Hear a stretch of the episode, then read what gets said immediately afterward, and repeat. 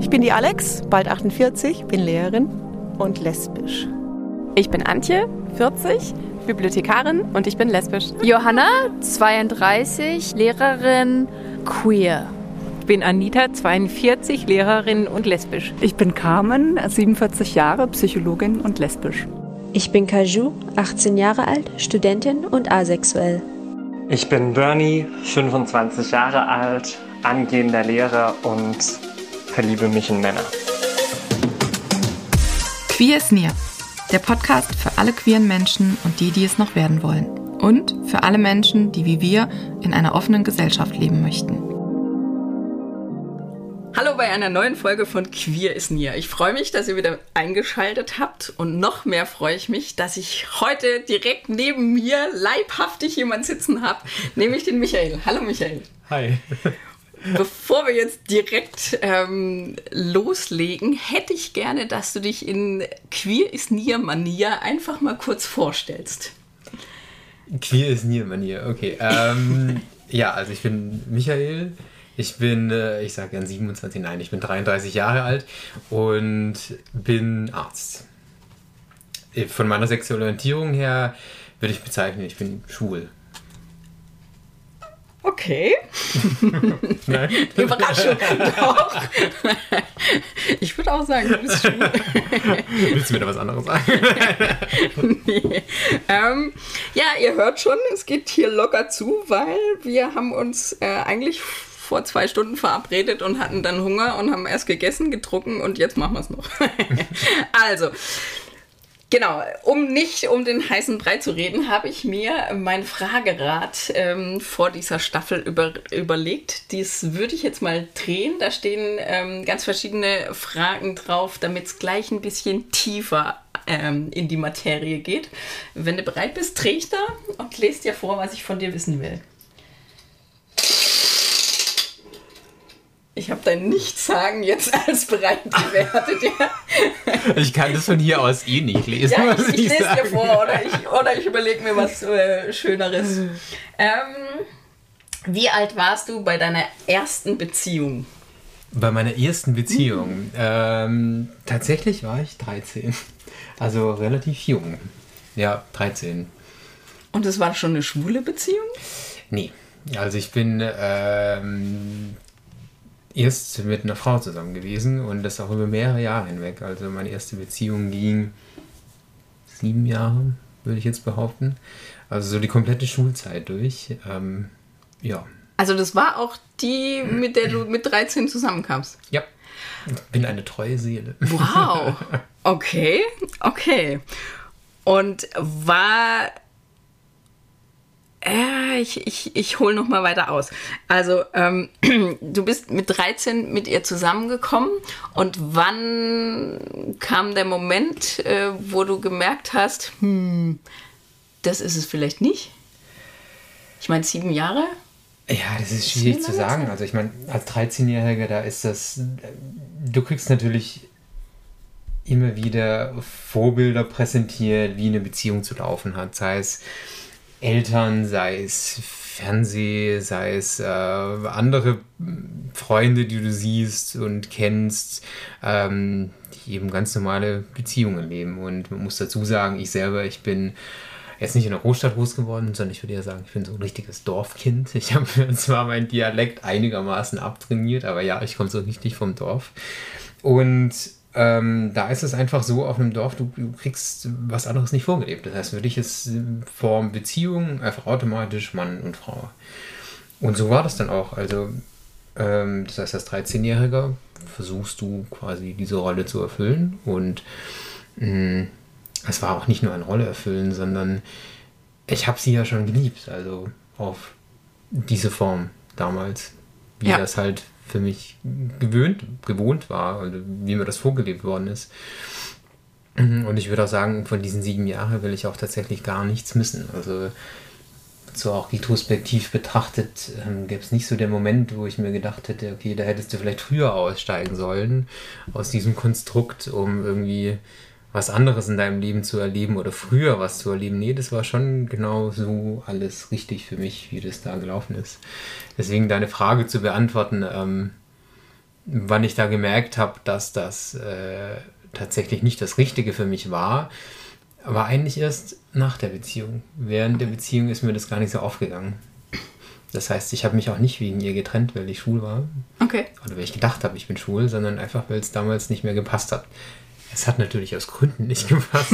nämlich, dass ich schwul war. Aber naja, da komme ich vielleicht darauf nachher noch zu sprechen. Aber ähm, aber du, du hast äh, bei einem Vorgespräch äh, mir erzählt, äh, das habe ich mir gemerkt, dass die, die Mutter damals von der Freundin, ähm, dass die quasi schon vor dir wusste, was mit dir los ist, weil sie was genau getan hat. Welchen dezenten Wink?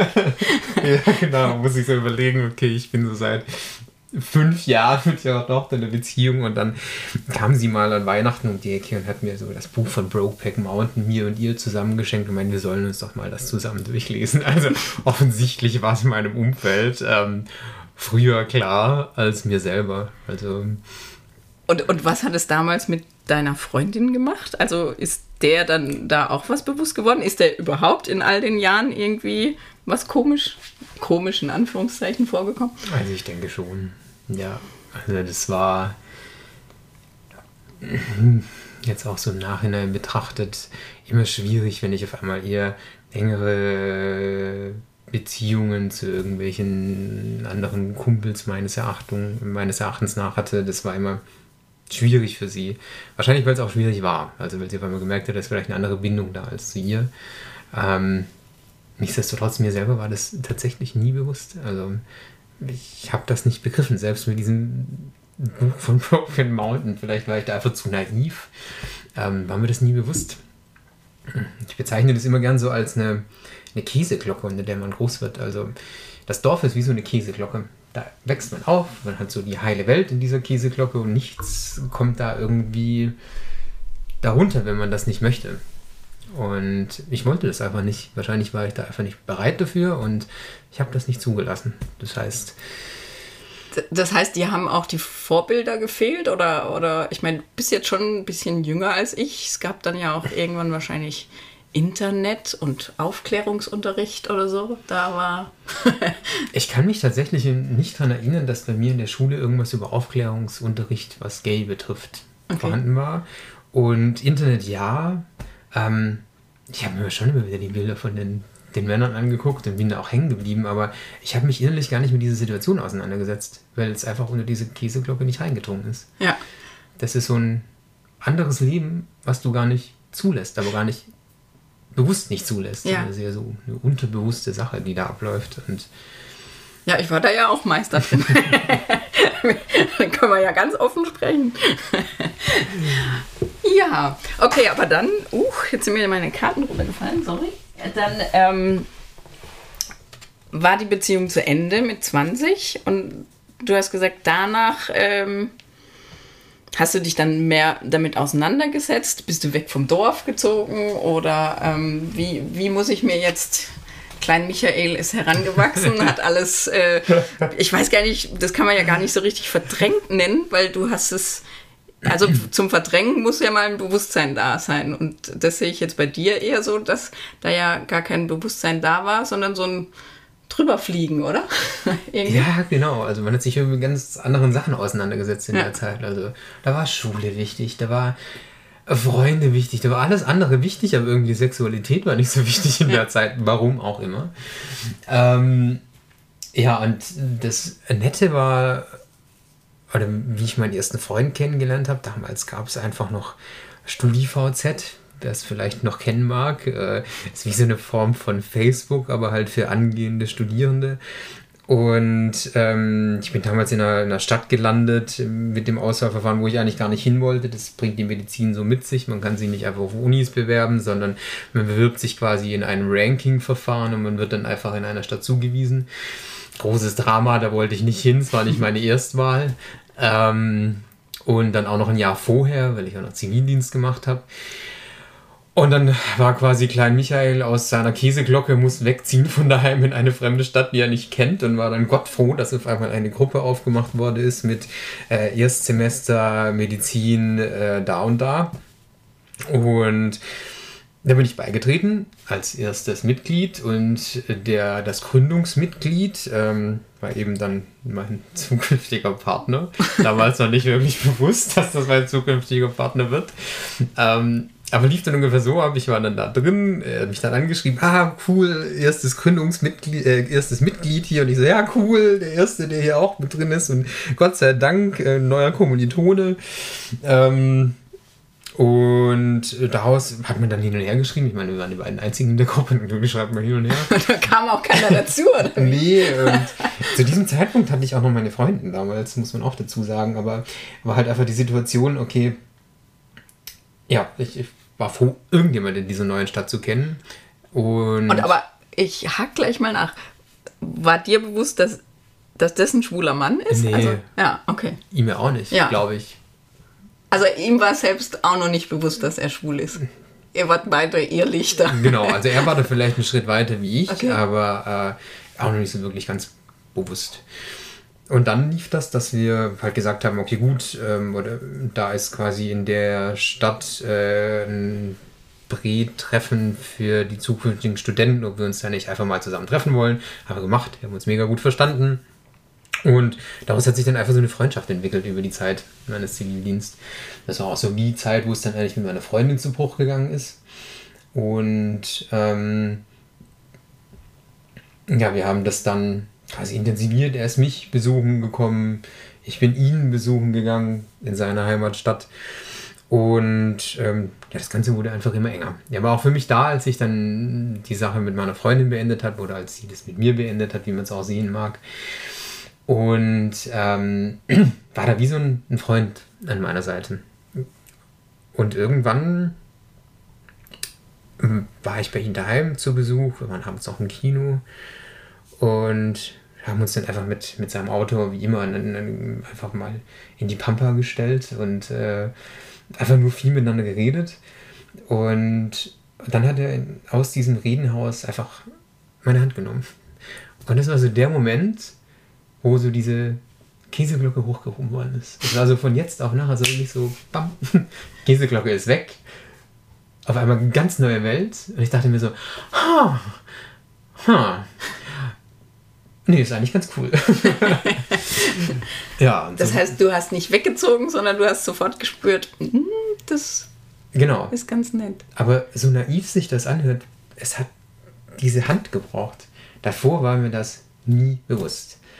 Und auch wenn es dieses Internet gab, wenn es so Sachen wie Geromeo oder sonst irgendwas gab, ich kannte das alles nicht. Ja. ähm, ich Ja. habe nie danach gegoogelt, ich habe nie danach gesucht. Es hat diese Hand in diesem Moment gebraucht, dass ich das irgendwie verstanden habe. Und dann habe ich es aber auch von jetzt auf nachher verstanden. Also das war so. Also du hast dich dann. changing. Okay, du hast dich. Also lief noch mehr an dem Abend als nur die Hand? Ja, wie jetzt, also ich war ja komplett neu. Ne? ja, weiß ich ja nicht. Du, es gibt Menschen, die. die gehen dann direkt aufs Ganze. Keine Ahnung. Nein, du darfst auch sagen, da möchte ich jetzt nicht drüber reden, aber nee, nee, für mich ist es einfach nur so, okay, du sagst, ähm, es hat die Hand gebraucht. Ähm, aber wenn ich mich jetzt in meine Lage versetze, ähm, bei mir war das ja dann immer so stückchenhaft, also so, so stückchenweise, was ich quasi, was ich mir noch eingestehen konnte.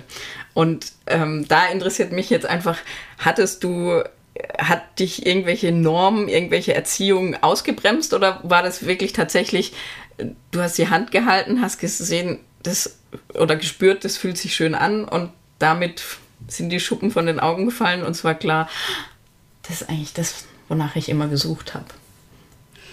Und dann, und das kannst du dann auch leben. Es gibt ja, gerade auch bei schwulen Männern, habe ich mir schon öfter sagen lassen, gibt ja oft auch dieses nochmal so das Weg, also so eine Hand auch wegschlagen und es einfach mal, nee, das bin ich nicht, obwohl man es vielleicht trotzdem schon weiß, dass man es ist, aber halt auch nochmal dieses Ignorieren und nochmal weghalten.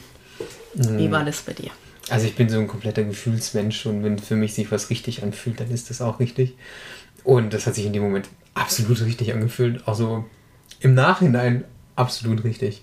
Und ich folge da meinem Gefühl. Das heißt, da war auch so eine, eine Sache wie Erziehung. Also ich bin ja nicht in die Richtung erzogen worden. Also das darf man jetzt nicht falsch verstehen. Ja. Meine Familie ist, steht vollkommen hinter mir in allem, was ich tue. Auch in dieser Sache steht sie vollkommen hinter mir, sondern es ist eher so das Umfeld, in dem man im Dorf groß wird. Auch Ja. nicht, dass die das irgendwie, es kommt halt da halt nicht rein. Ja, ja, genau. Nicht Ja. falsch oder richtig erzogen, sondern es kommt nicht unter diese Käseglocke. Ja. So würde ich das bezeichnen. Das heißt, ähm, nee, ich habe mich da vollkommen dann auch drauf eingelassen, einfach weil ich so bin.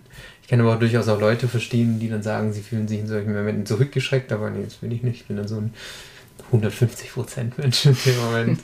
ähm, deswegen durchaus möglich, ob es an dem Abend noch weiterging mit einem Kuss, maximal vielleicht, aber weiß ich tatsächlich gar nicht mehr. Aber es ging dann relativ alles schnell dann weiter tatsächlich. Okay. Und aber war, war das dann nochmal so ähm, die Sache, okay, ähm, jetzt habe ich es für mich klar, ähm, aber wie, wie war dann die Auseinandersetzung mit, ähm, ich sag's auch meiner Familie oder ich sag's, oder ich, ich gehe offen Händchen halten durch die Stadt. Also das sind ja so Meilensteine, sage ich jetzt mal, zumindest war es bei mir so. Das, genau, das sind die größeren Meilensteine. Also für mich war das nie ein Problem, mir das für mich selber einzugestehen, aber dieses Drumherum. Ähm, und da kommt dann vielleicht doch wieder diese, jetzt habe ich schon tausendmal gesagt, aber diese Käseglocke ins Spiel, das passt ja nicht in dieses Konzept, dass man sich vorher aufgebaut hat. Vielleicht hat gar nicht die Umgebung selber, die Mitmenschen das aufgebaut, aber du hast dir halt selber dieses, dieses Konstrukt zurechtgelegt und auf einmal rüttelt da was und auf einmal denkst du halt, okay, wie reagieren die jetzt drumherum? Und das hat wirklich ewig gebraucht. Also der Schritt, mir das selber einzugestehen, war von jetzt auf nachher. Aber dieses Outing hat lang gedauert. Also da war ich ja froh, ihn an meiner Seite gehabt zu haben. Wir haben das beide gleichzeitig parallel miteinander durchlebt. Das heißt, ähm, er hat sich parallel zuerst bei seinen besten Freunden geoutet, ich mich bei meinen besten Freunden geoutet. Und du warst immer so hinterher? Nee, das war wirklich Okay. gleichzeitig. Okay, Also es war nicht so, er hat irgendwas vorgelegt und ich was nachgelegt, Ja. sondern es war wirklich, wir sind die Schritte irgendwie gemeinsam durchgegangen. Und es war auch nicht so ein, der eine eifert dem anderen nach, sondern es war auch perfekt, wie es gelaufen ist. Also dass ich mit ihm da an meiner Seite hatte, das zu machen und es fällt auch einfacher zu sagen, du, ähm, ich habe da was entdeckt, ich würde dir gerne mal jemand vorstellen. Ähm, und dann ist es halt ein Mann, als zu sagen, okay, äh, du, ich bin schwul. Das macht die Sache wesentlich greifbarer für Freunde, manchmal zumindest hatte ich das Gefühl so, und ich glaube, so geht es tatsächlich auch vielen, wenn man genau diesenjenigen an der Seite schon präsentieren kann. Das ähm, Ja.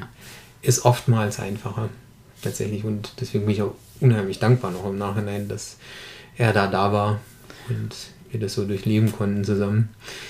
Wobei, das waren die Freunde tatsächlich. Die Familie hat es erst mitbekommen, als ich mich von ihm getrennt habe. Okay. Und wie lang ging die Beziehung? Wir wissen, du bist ein Beziehungsmensch. Die erste Beziehung war sieben Jahre. Ja, die zweite ging nur anderthalb Jahre. ähm, ja, anderthalb Jahre. Also konnte ich das von meiner Familie nicht sagen.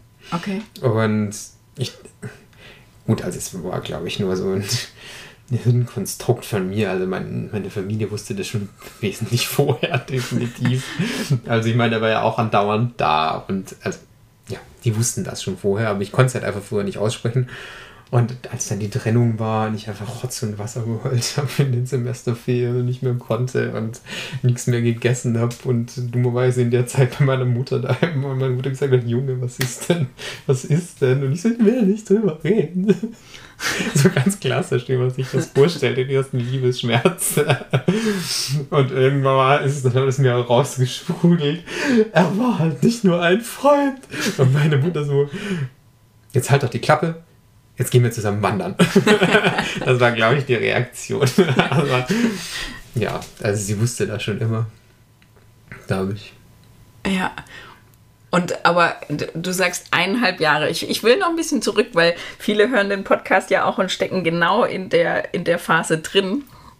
Und, ähm, und denken, denken oft, ähm, es geht nur mir so oder verdammt, ähm, was, was hemmt mich eigentlich? Was, also wie waren deine Gefühle, wenn du deinen Eltern begegnet bist oder deiner Mama begegnet bist? Ähm, weil ein Stück weit ist es ja schon so, so habe ich dann in der ersten Zeit äh, auch erlebt.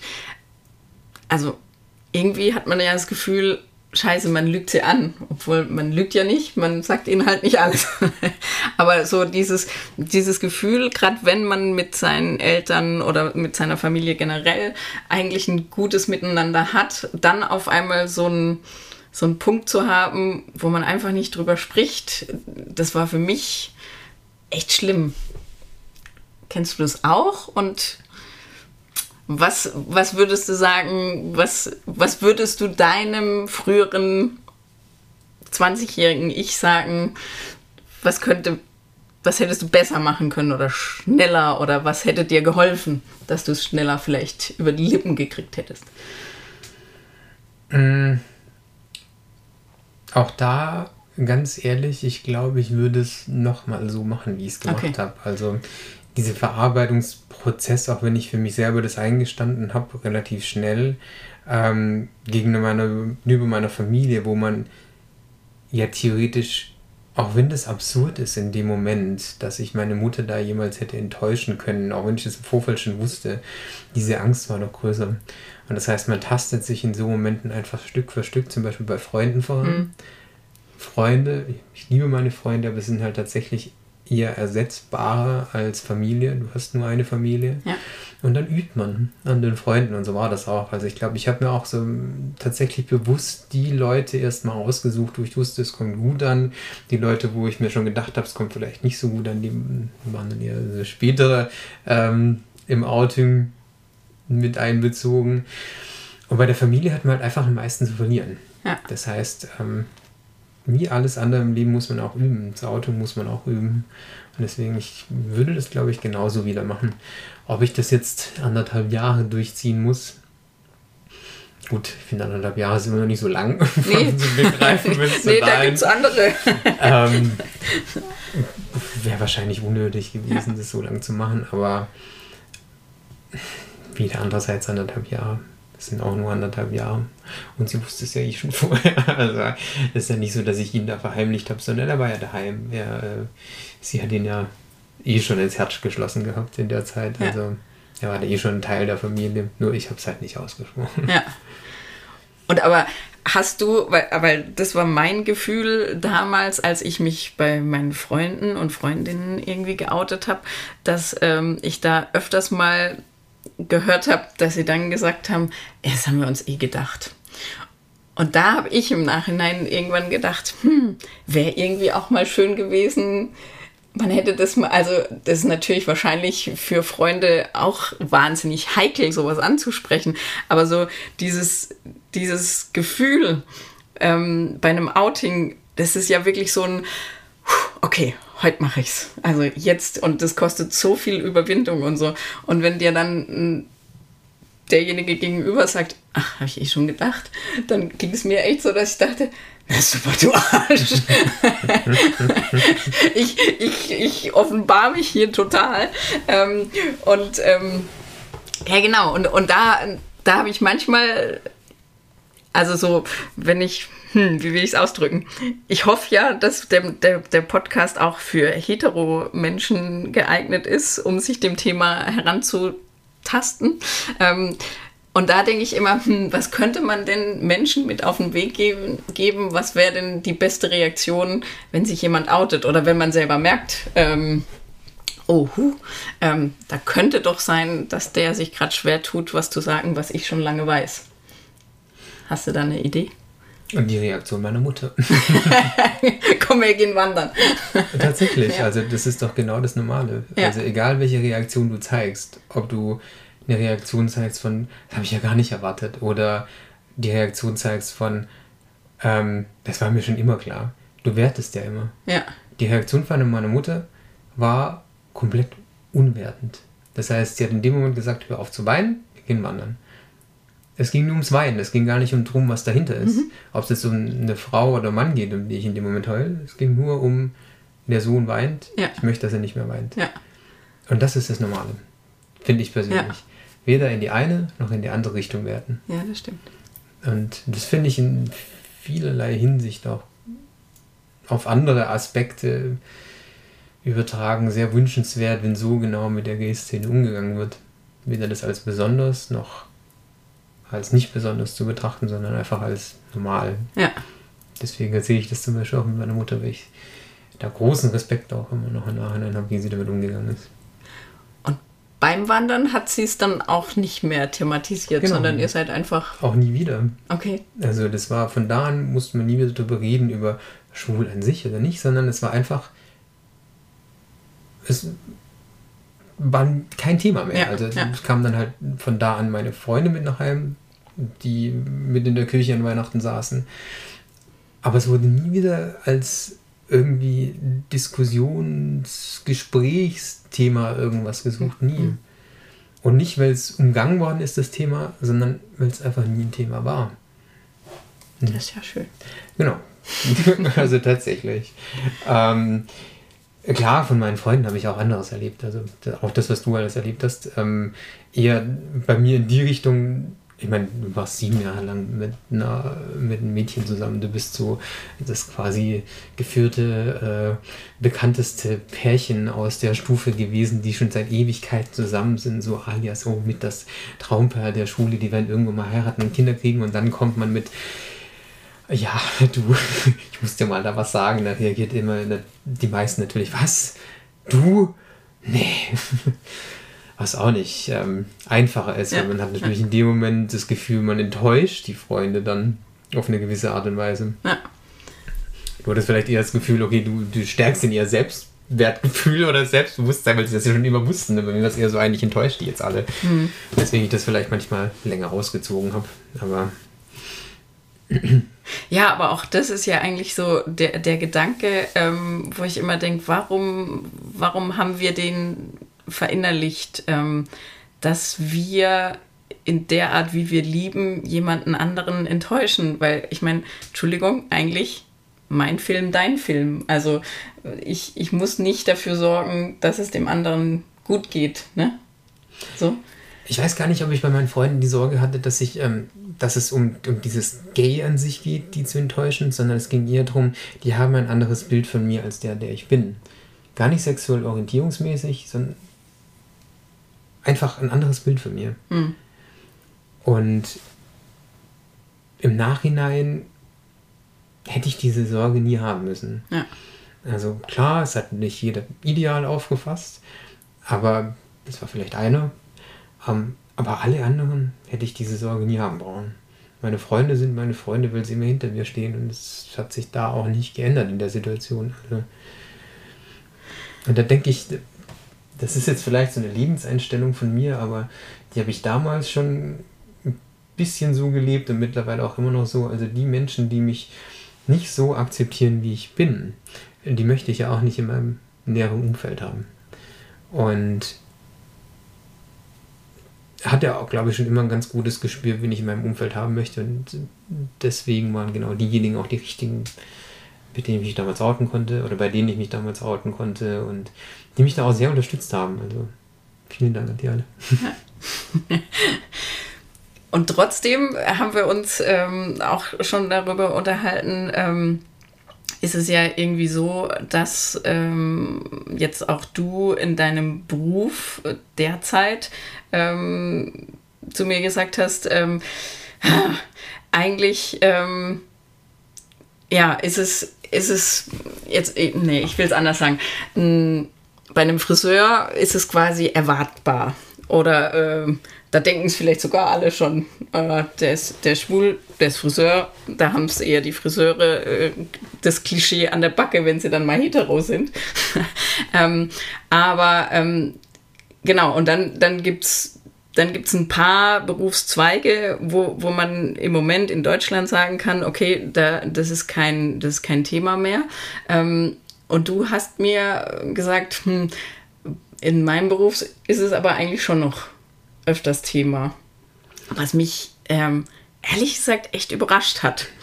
Ähm, kannst du das ein bisschen beleuchten? Also da finde ich das ja schon, muss ich sagen, schwierig, dass du das genau mit diesen Friseuren ansprichst, weil zurück betrachtet als das, was ich, äh, was ich vorhin gesagt habe, Ja. mit dem, es sollte als normal gehandhabt werden. Ja. Es gibt Friseure, die schwul sind. Es gibt ähm, Bibliothekare, die schwul sind. Es gibt Juristen, die schwul sind. Ja. Es gibt Ärzte, die schwul sind. Ja. Es gibt in jedem unterschiedlichen Berufszweig einfach Menschen, die schwul sind. Das hat nichts mit Friseur zu tun, das hat nichts mit Jurist zu tun, mit Bibliothekar zu tun, das hat nichts mit Arzt zu tun. Ähm, sondern man ist, wie man ist, man liebt, wie man ist und ähm, man hat einfach beruflich das gern, was man machen würde. Und ja. das kann alles Mögliche sein. Bloß weil ich schwul bin, heißt das jetzt nicht, dass ich unbedingt Friseur werden muss. Ähm, Gebe ich dir vollkommen recht. Jeder andererseits, bloß weil ich Friseur bin, heißt ja. das nicht, dass ich schwul sein ja. muss. Ähm, und, aber ja, bei uns in, als Arzt ist es natürlich ähm, nochmal eine andere Sache, finde ich jetzt persönlich, weil wir haben natürlich so ein viel Umgang mit Menschen und ähm, nichtsdestotrotz, man kennt es ja, also der Gott in Weiß existiert, existiert, ja auch nicht mehr so wirklich. Also der Durchschnittspatient ist immer mehr auf, äh, ist immer mehr, mehr gebildet und immer mehr aufgeklärt. Und ähm, nichtsdestotrotz gucken die Patienten ja auch immer so ein bisschen zu einem nach oben. Und da kommen wir jetzt wieder zu diesem Punkt, wo ich sage, okay, das ist vielleicht für den Arzt ein bisschen schwieriger, mit dieser Situation, die ich davor gesagt habe, dass man so das Gefühl hat, die Menschen zu enttäuschen in der Erwartungshaltung. Mhm. Das ist vielleicht hier ein Problem von mir innen drin, dass ich das Gefühl habe, ich enttäusche sie, wenn sie das mitbekommen.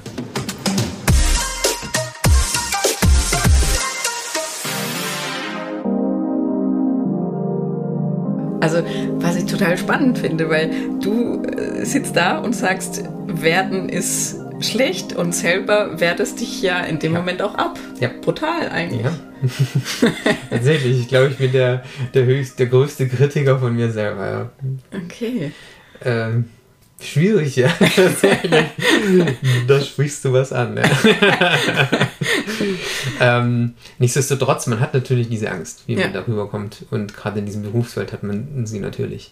Weil in dem Moment, wenn äh, man weiß ja nie, wie das beim Gegenüber ankommt, kann das natürlich in gewisser Form eine, in Anführungszeichen, Autorität untergraben. Und ähm, nichtsdestotrotz, ich sehe mich als Arzt ja nicht als Autoritätsperson, sondern quasi als Hilfestütze für den Patienten zu seiner richtigen Entscheidung. Wenn jetzt aber auf einmal meine sexuelle Orientierung ähm, im Vordergrund steht, dann wird der Patient eventuell weniger Vertrauen zu mir haben, als er das davor hatte. Das kommt natürlich immer auf den Patienten drauf an. Mhm. Du kannst das genauso gut anders argumentieren. Es gibt zum Beispiel Patienten, die finden das eher cool und haben mehr Vertrauen in mich. die ganze ähm, Gay-Community zum Beispiel. genau, also kann man das, glaube ich, nach A und B argumentieren. Aber nichtsdestotrotz steckt man in diesem Konstrukt der, ich will jetzt nicht sagen Angst, ja, doch lassen wir uns mal als, als Angst bezeichnen, der Angst drin, dass man da falsch gewertet wird und auf was anderes reduziert wird, als was man eigentlich in dem Moment reduziert sein sollte. Denn wie schon gesagt zu Beginn, ein Friseur kann schwul sein, ja, ein Friseur ja, kann genau. hetero sein. Und ich bin in dem Moment nicht als Schwuler vor dem Patienten, sondern als Arzt. Aber ich habe natürlich die Angst, dass der Patient das anders sieht. Aber es ist im Grunde quasi ein Stück weit, so verstehe ich zumindest, die Angst, die eigentlich wir immer haben, wenn wir uns outen, nämlich die Angst vor Ablehnung, oder? Also die Angst vor der Reaktion, die nicht so ist, wie wir sie uns wünschen. Ja, also ich sage jetzt gerade nichts, weil ich hier äh, nickend und durch den Raum blickend vor mich hingucke. nee, das trifft es tatsächlich ganz gut, ja. Angst vor Ablehnung auf welchen Aspekten auch immer. Oder Angst auf was reduziert zu werden, dass man nicht alleine ist. Ja. ja. Also quasi, dass die, die, die Facette von einem, nämlich die sexuelle, sexuelle Orientierung, zu stark ins Licht gerückt wird und die quasi abgelehnt wird, ohne dass man betrachtet, dass du ein hervorragender Arzt bist. Genau. Ja. Und da zum Beispiel das Gleiche, ich fände auch nicht den Patienten cool, der zu mir kommt, ähm, nur weil er sagt, ah ja, der ist schwul zu, schwul, zu dem möchte ich unbedingt kommen. Ja. Gleiches Prinzip. Nein. er soll zu mir kommen, wenn er mich als Arzt schätzt. Ja. Nicht wegen den allen anderen Sachen, sondern ja. wegen meiner Funktion als Arzt. Und da finde ich es halt schade. Und da ist halt natürlich, natürlich das Gay-Sein einfach eine Sache, an der sich die Gesellschaft einfach noch viel zu sehr aufreibt. Also hm. es ist viel zu wenig normal in unserer Gesellschaft. Es ist viel zu viel Thema, auf welcher Seite auch immer das aktuell hm. ist.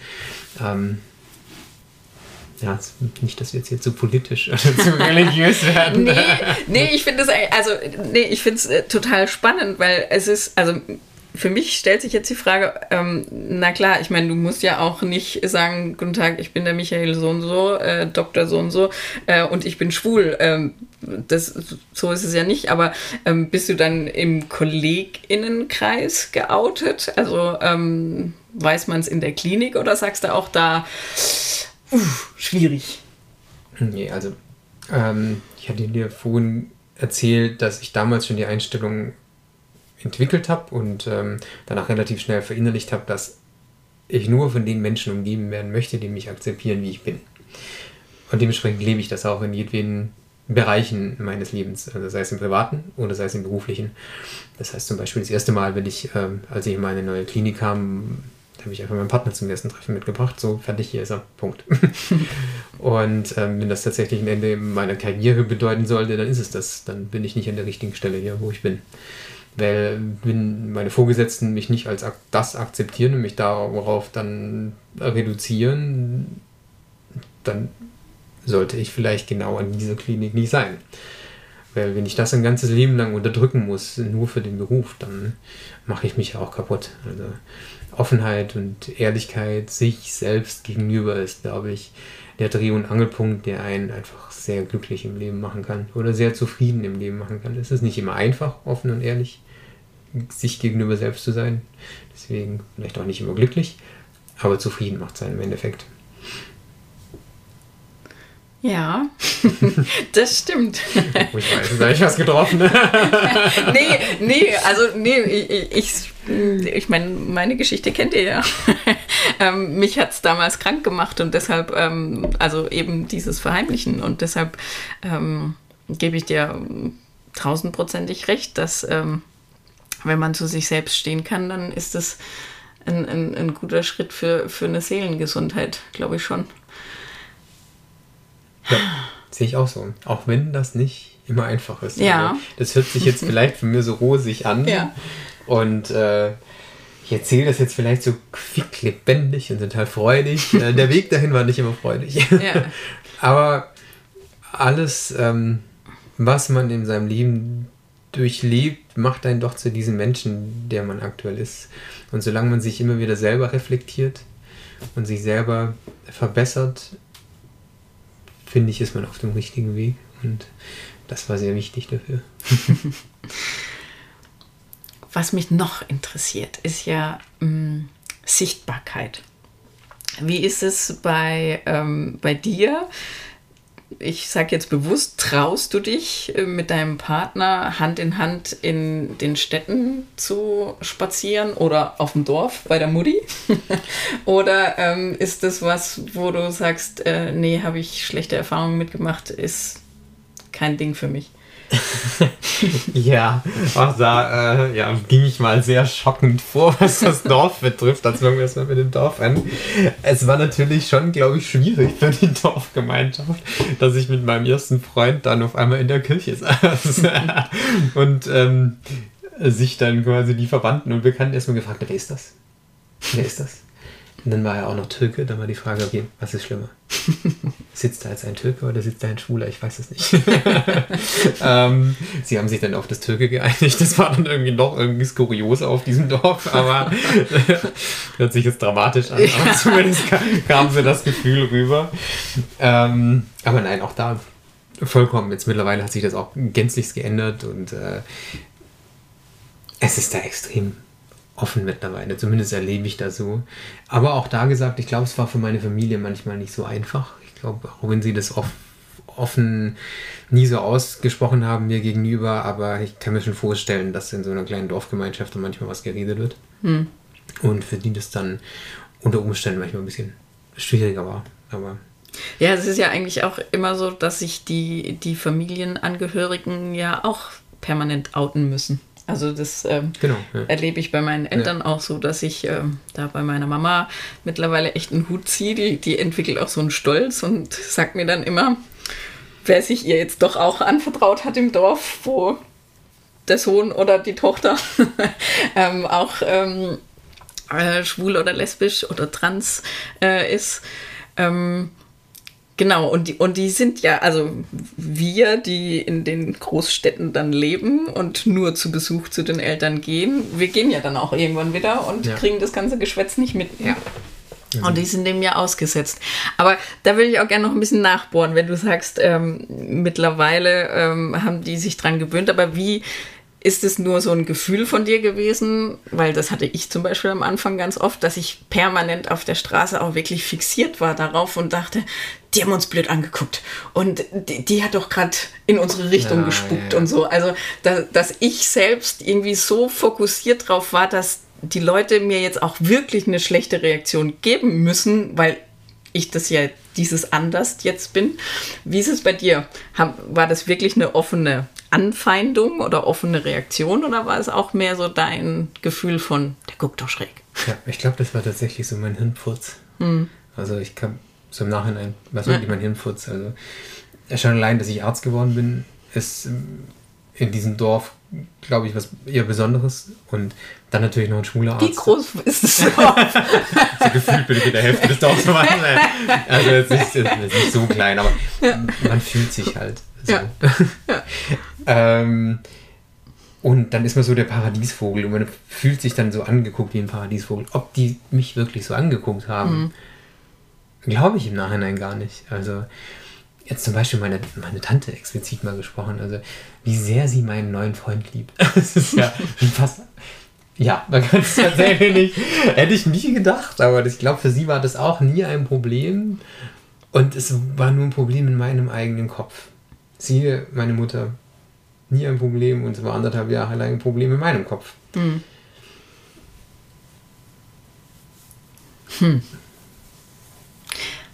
Nichtsdestotrotz, ja. ähm, weil du gefragt hast, ob Ja. das auch da wieder, es hört sich jetzt alles sehr rosig an, also ich kenne das auch anders. Also zum Beispiel jetzt aktuell bin ich, ähm, mein Partner wohnt in einer anderen Stadt und jetzt auch nicht in Deutschland. Und zum Beispiel hier in der Stadt, wo wir jetzt wohnen, da ist es halt sehr, wir sind ja extrem grün hier und ähm, hier ist es so, man läuft Hand in Hand mit seinem Partner über die Straße und die Leute lächeln einen an. Es ist im ersten Moment sehr nett und man freut sich auch, weil sie einen supporten. Auch da wieder der gleiche Gedanke, ja, ich finde es schön, dass sie lachen und dass sie sich freuen.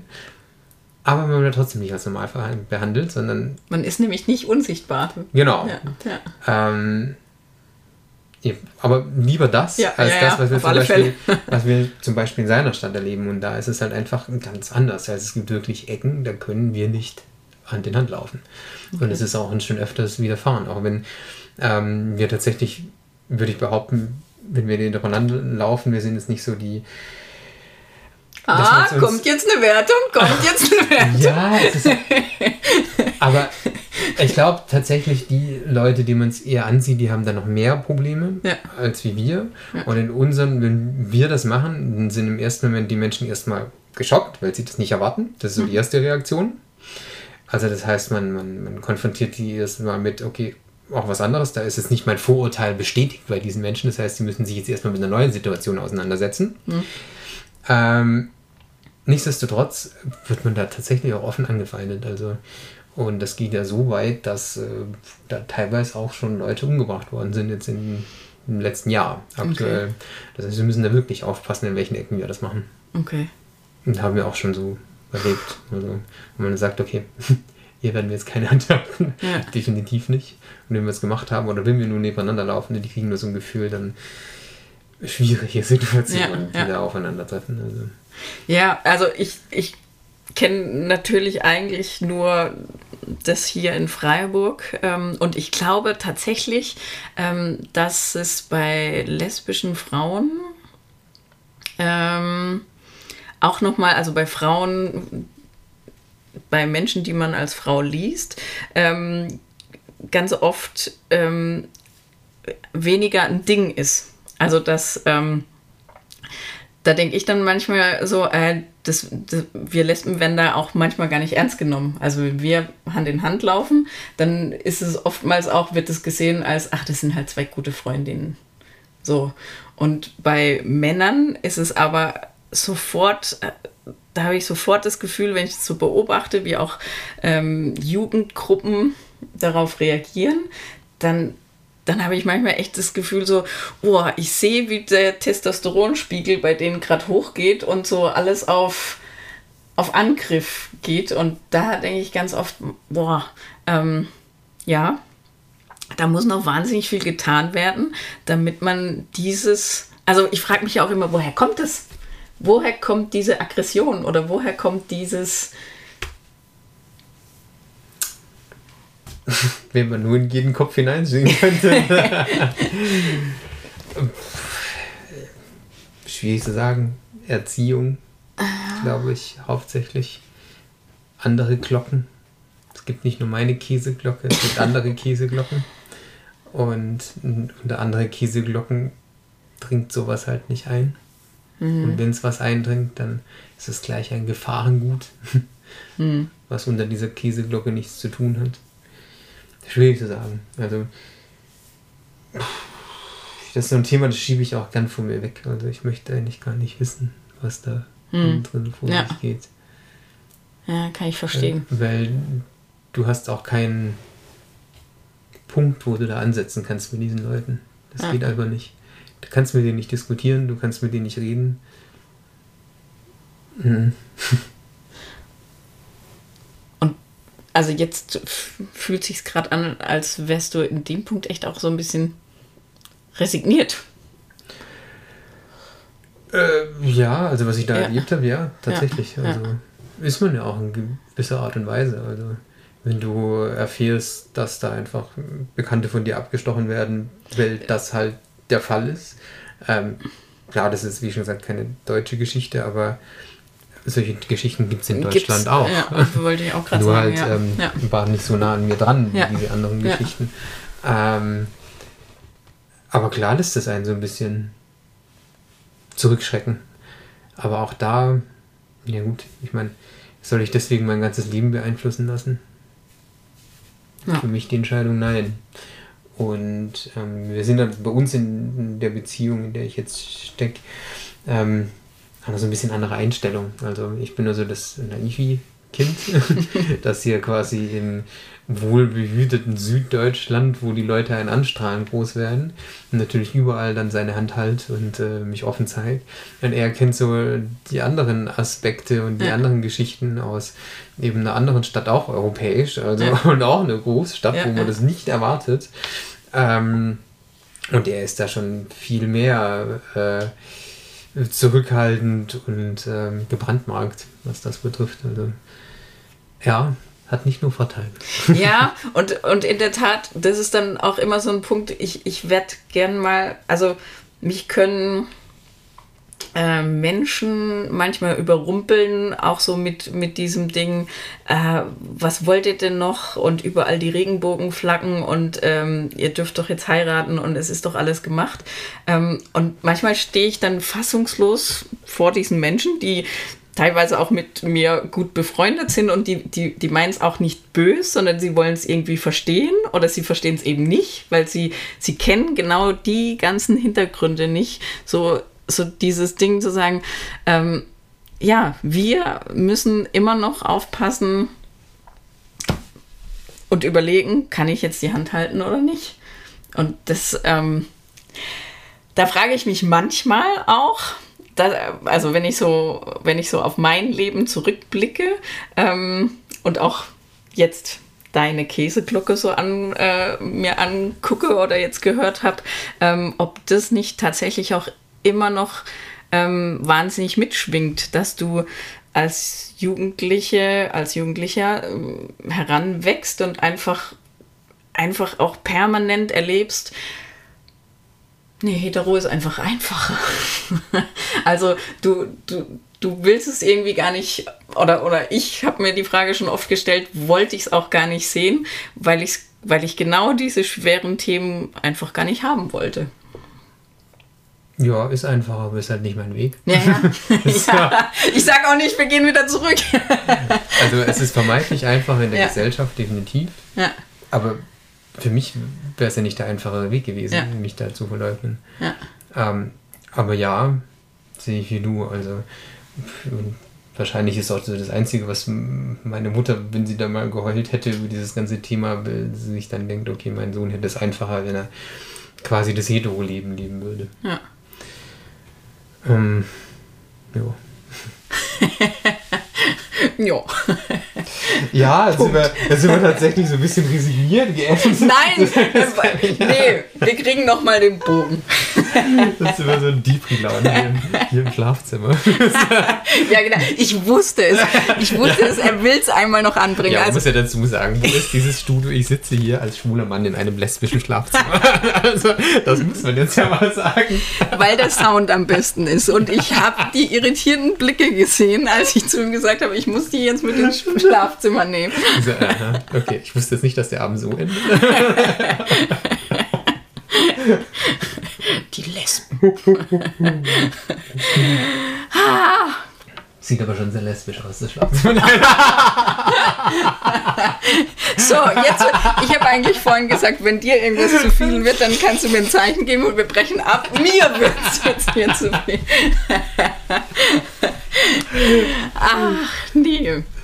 Schön. Ich kann dir noch sagen, ähm, deshalb, also das will ich auch äh, unseren ZuhörerInnen sagen, ähm, wie ich auf dich gekommen bin war nämlich, dass du, als ich noch quasi, ähm, ja, im Schrank gelebt habe, ähm, dass ich da abends mal in einer äh, in der queeren Bar äh, war und, ähm, und ich habe mit dir einen wundervollen Abend verbracht. Mit, äh, wir haben viel getrunken und du hast mir deine Geschichte erzählt. Was, ich trinke nie viel, ich bin Arzt. Hallo.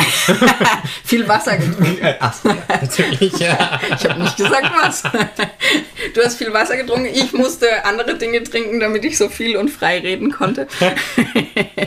ähm, genau, und du hast eben damals auch gesagt, Mensch, ähm, krass, ähm, du, ähm, ja, ich, du hast mir damals gesagt, dass du in einer ähnlichen Situation wie ich warst, aber halt alles viel, viel früher.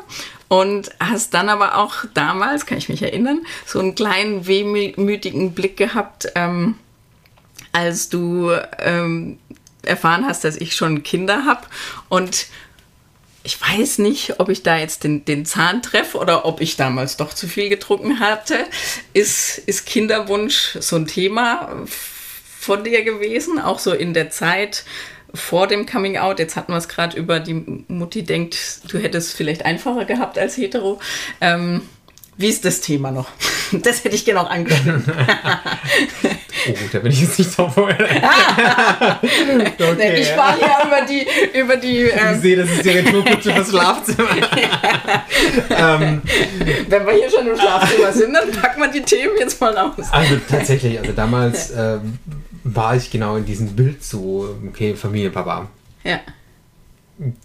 Wenn ich mich zurückversetze, würde ich dich immer noch so denken. Also damals hätte es auch so gepasst. Also mit ihr an meiner Seite und das wäre, glaube ich, so der nächste Schritt gewesen. Ich meine, wir waren auch schon verlobt. Und, ähm, ja. Und wäre halt ein anderes Leben geworden. Ja. Wäre wahrscheinlich ab einem gewissen Punkt schwierig geworden, wenn ich diese Sexualität nicht hätte unterdrücken können. Ähm, und heute ist das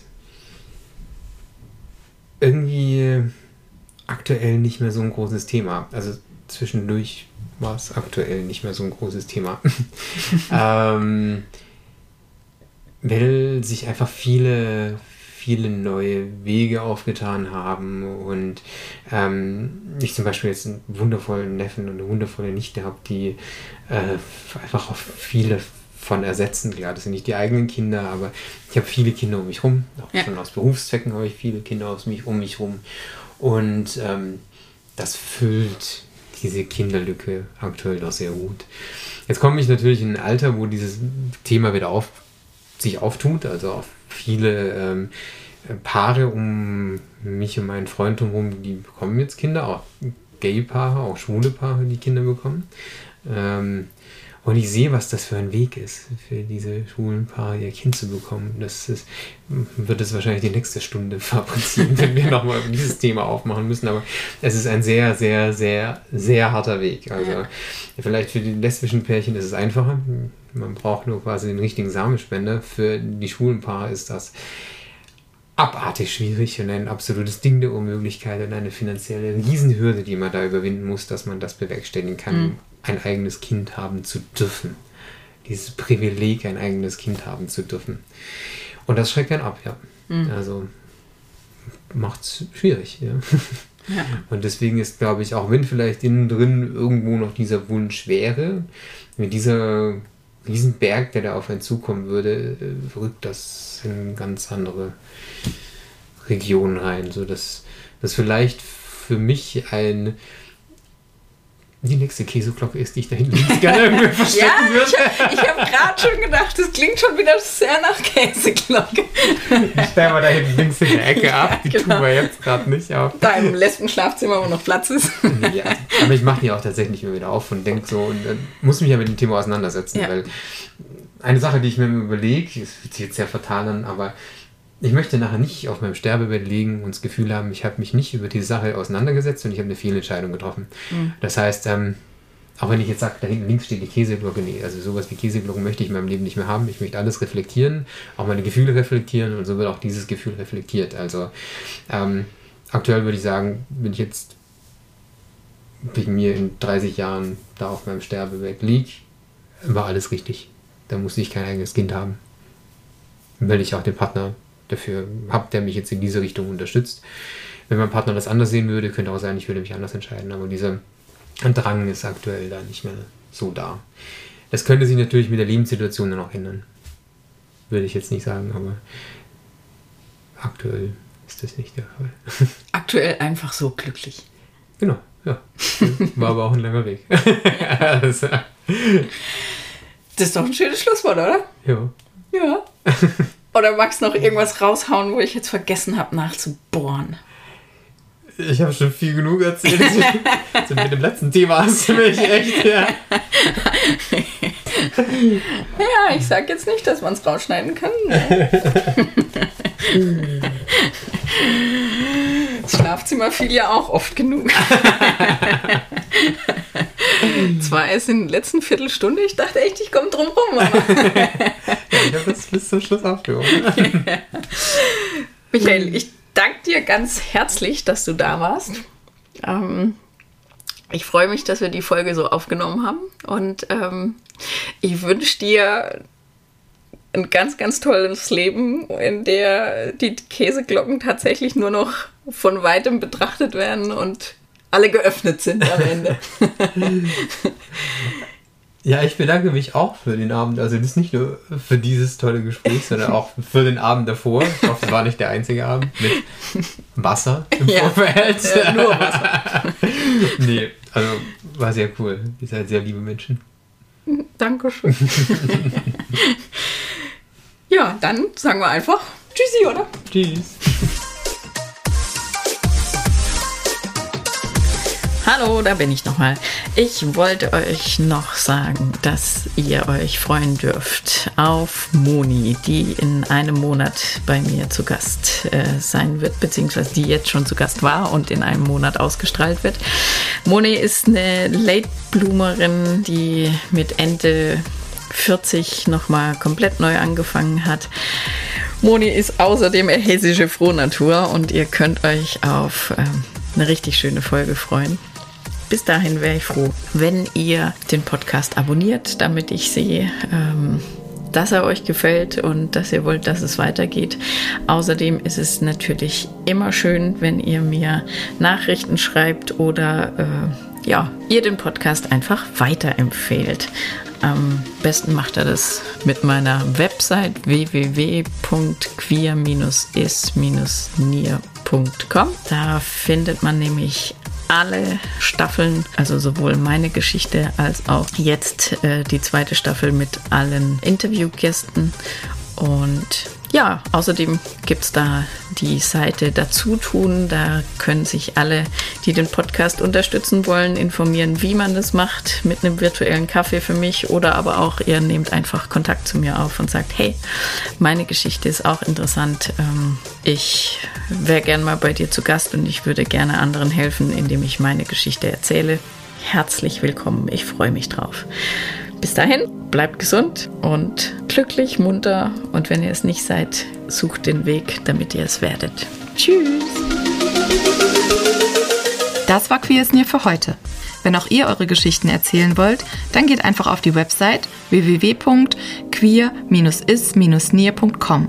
Dort erfahrt ihr, wie ihr Kontakt zu Martina aufnehmen und wie ihr den Podcast unterstützen könnt. Außerdem findet ihr den Link zur Queers Near Facebook-Gruppe sowie zum Instagram-Account und ihr könnt weitere Informationen und Shownotes zu den Folgen abrufen.